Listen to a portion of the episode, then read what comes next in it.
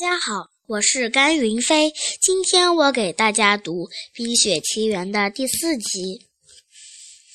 安娜确信，只要他们能够在一起，就能想出解决的办法。可是艾莎却非常沮丧，心中充满挫败感的她又一次失去了理智，高声喊：“我不能！”一道寒光嗖地穿过屋子，击中了安娜的胸膛。科斯托夫赶紧冲过来，抱住了安娜。我想，我们还是先离开这儿吧。他说：“不走，他不走，我也不走。”安娜倔强地坚持道：“你赶紧走啊！”艾莎，艾莎颤抖着流出了眼泪，施展魔法变出了一个巨大的雪怪。嘿，你给我做了个弟弟！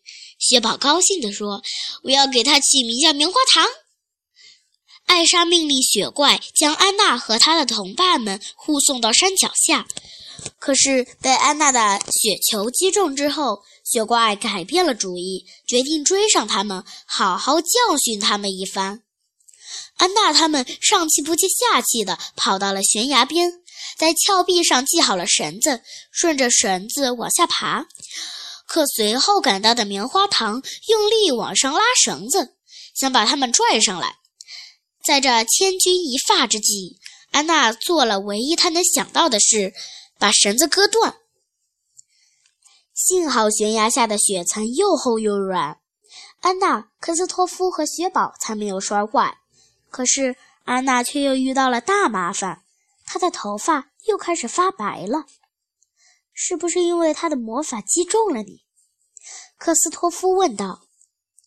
科斯托夫非常担心安娜。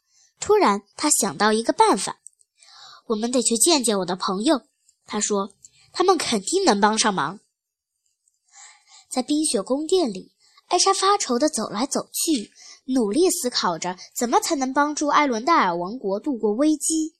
可是她越想越悲哀，而魔力就愈发无法控制，吹向艾伦戴尔王国的暴风雪也就越来越大。夜幕降临。科斯托夫带着安娜、雪宝和斯特来到一片遥远、偏僻、布满岩石的山谷里。科斯托夫说：“他的朋友们就住在这里。”突然，安娜觉得有几块岩石在活动，是地精！她喊了起来。科斯托夫已经和地精们相处了很久，善良的地精就像他的家人一样。他知道地精有办法帮助安娜。看到安娜，地精们很兴奋，他们还以为安娜是克斯托夫的女朋友呢。地精们觉得他们俩简直是天造地设的一对。这时，一位上了年纪的地精发现安娜受伤了，他说：“艾莎的冰雪魔法击中了安娜的心脏，安娜会在一天之内冻成冰雕。但拯救安娜并不是没有希望。”真爱可以融化你心中的坚冰，他用浑厚的声音说道。雪宝和克斯托夫决定送安娜回家。安娜爱上的汉斯王子肯定能够用一个真爱之吻解除魔法。与此同时，汉斯率领搜索部队赶到了冰雪宫殿。雪怪棉花糖想要保护女王。